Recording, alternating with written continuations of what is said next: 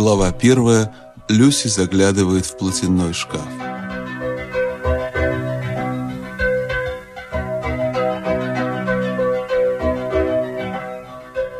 Жили-были четверо детей.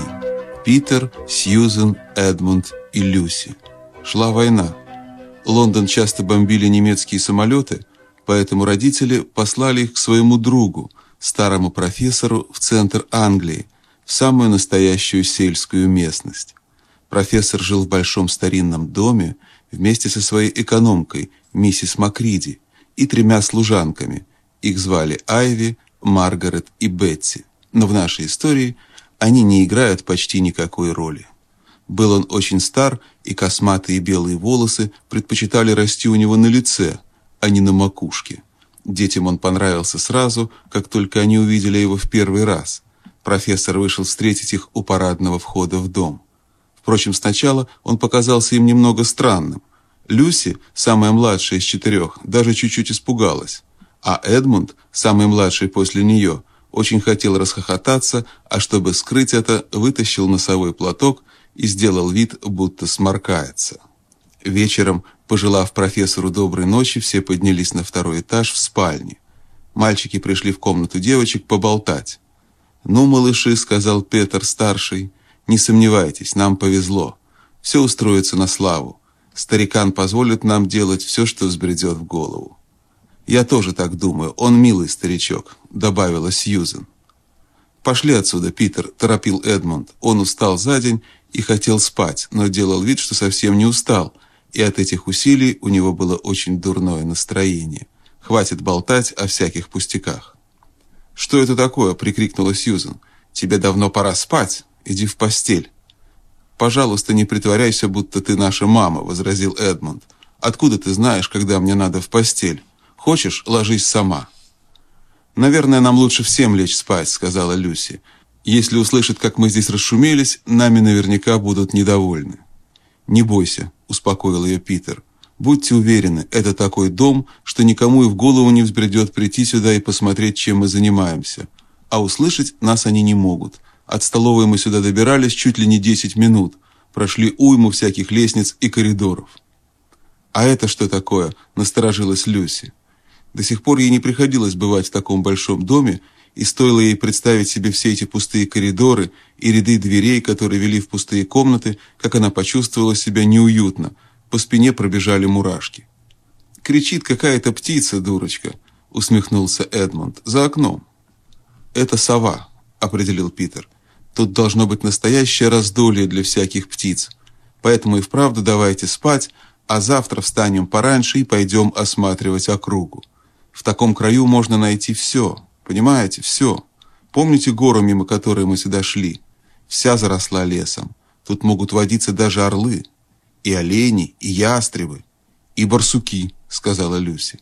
И лисы, добавил Эдмонд. И кролики, ставила Сьюзен.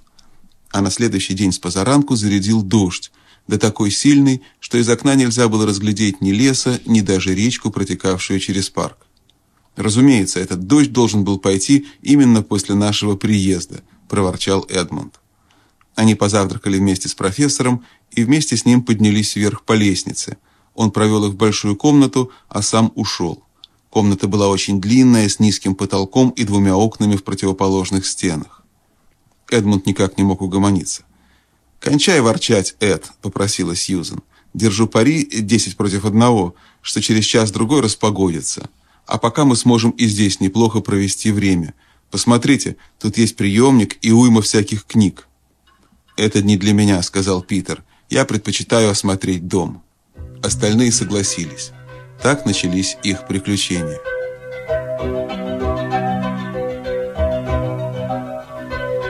Этот дом был из тех, которые, кажется, никогда не обойти до конца. В нем было полным-полно всяких самых страшных и неожиданных мест и вещей. Первые двери, в которые они заглянули, вели в спальни для гостей. Это их не удивило, ведь в таком доме они обязательно должны быть. Потом дети вошли в еще одну длинную комнату. Здесь висело много картин, а через равные расстояния у стен стояли рыцарские доспехи. Из этой комнаты они попали в другую, сплошь завешенную зеленой тканью. В одном из ее углов стояла арфа. Выйдя оттуда, они опустились на три ступени вниз, потом поднялись на пять ступенек вверх и оказались на маленькой лестничной площадке у балконной двери. Потом прошли целую анфиладу комнат, ведущих одна в другую, где все стены были сверху донизу уставлены книгами, большей частью, если судить по виду, старинными. Некоторые были даже больше и толще, чем Библия в церкви. Оттуда они попали в совершенно пустую комнату, если не считать огромного платяного шкафа, тоже старинного, с зеркальными дверцами. Этот шкаф да дохлая муха на подоконнике, больше в комнате ничего не было. «Ничего интересного», — объявил Питер, и все заторопились дальше. Все, кроме Люси.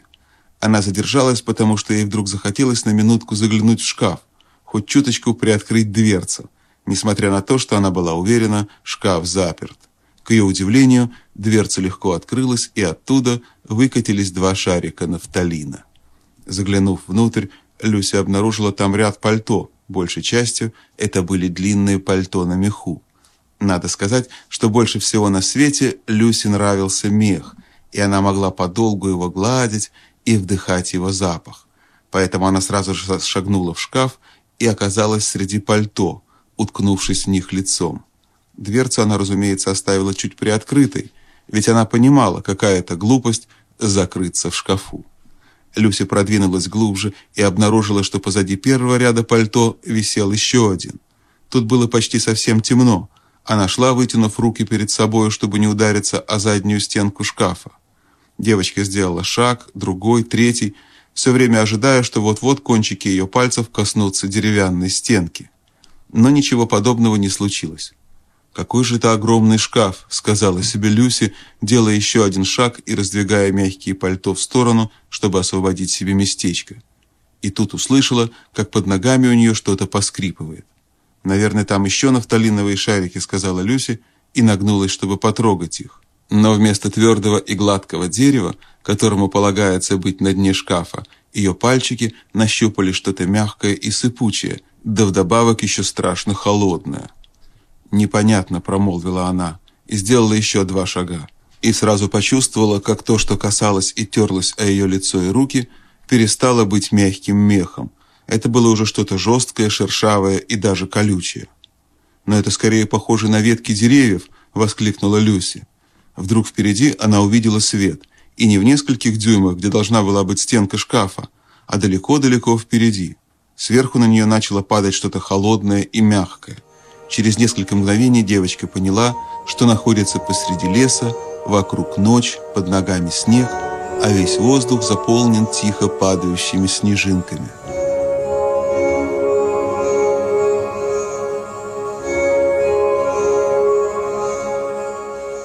Люси чуточку испугалась, но, пожалуй, любопытство и радостное удивление были намного сильнее.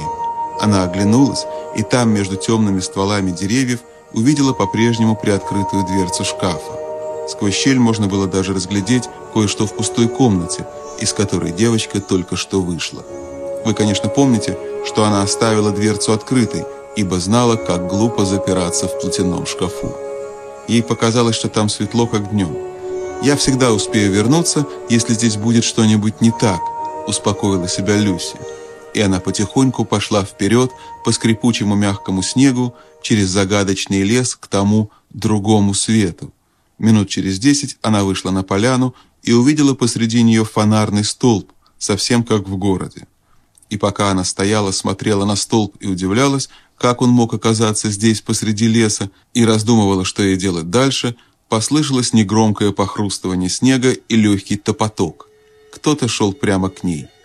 Вскоре в светлом круге под фонарем показался очень странный человек.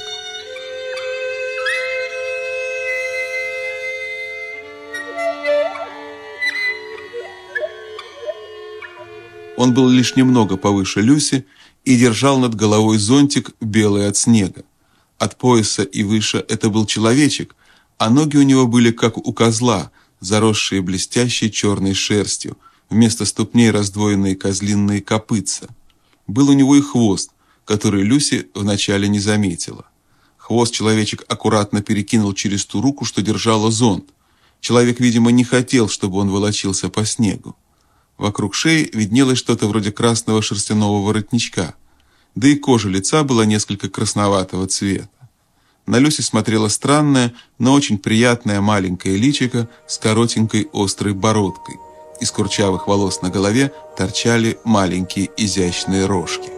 В одной руке, как уже сказано, он держал зонтик, а в другой несколько свертков коричневой бумаги. Глядя на эти свертки и на снег, можно было подумать, что человечек возвращается домой с рождественскими покупками. Увидев Люси, он так удивился, что вздрогнул и уронил все свои пакеты.